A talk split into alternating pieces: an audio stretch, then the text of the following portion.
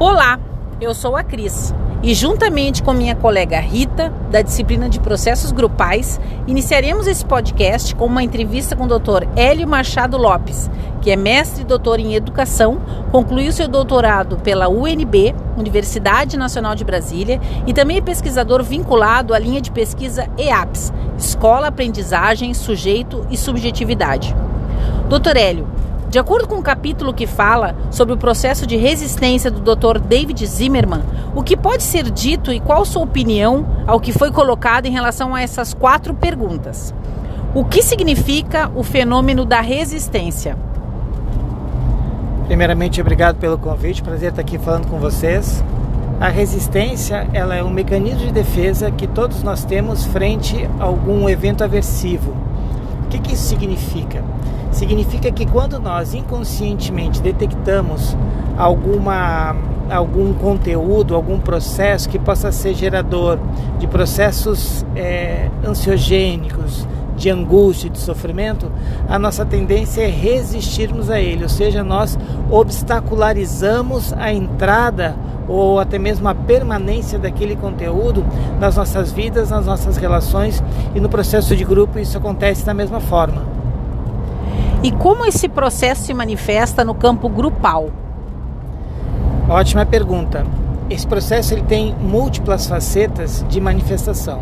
Por exemplo, ele pode se manifestar a partir de uma voz dissidente. O que, que é isso? Aquele participante do grupo que ele acaba sendo uma voz confrontativa daquilo que o grupo espera ou seja, ele é o ponto fora da curva, ele é aquele que vai tentar subverter a ordem do grupo.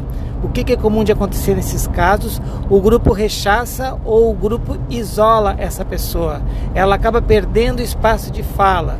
Isso é uma forma de resistência. Outra forma de resistência, aquela pessoa que quer muito protagonismo e monopoliza todas as relações, todas as discussões. O que que o grupo tende a fazer?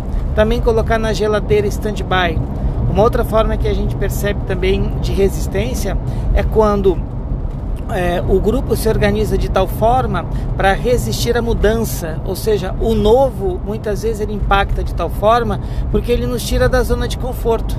O novo é a possibilidade que eu tenho de aprender, que eu tenho de fazer diferente.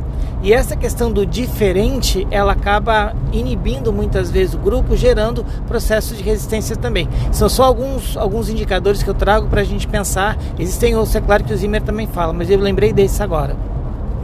E há indicações de como manejar este fenômeno e assim como, é, como identificar algum grupo na sua totalidade, subgrupo ou até mesmo o próprio indivíduo? É, a primeira questão que a gente tem que fazer é acolher essa resistência. Porque a resistência nada mais é de uma tentativa de proteção, um mecanismo de defesa que o grupo ou pessoas se organizam para quê? Para tentar não sofrer. Então, quando eu acolho essa demanda, eu tenho uma tendência maior a conseguir fazer com que as pessoas se desarmem. Então, isso é uma questão que a gente tem que fazer, a gente tem que acolher primeiro. O segundo momento é a gente dar uma devolutiva para o grupo. Olha, o que estava o que estava por trás disso aqui? O que quais eram os não ditos dessa relação que apareceram? Apareceu isso, isso, isso. Bom, então vamos lá. Isso aqui é sintoma do quê? O que está por trás disso aqui?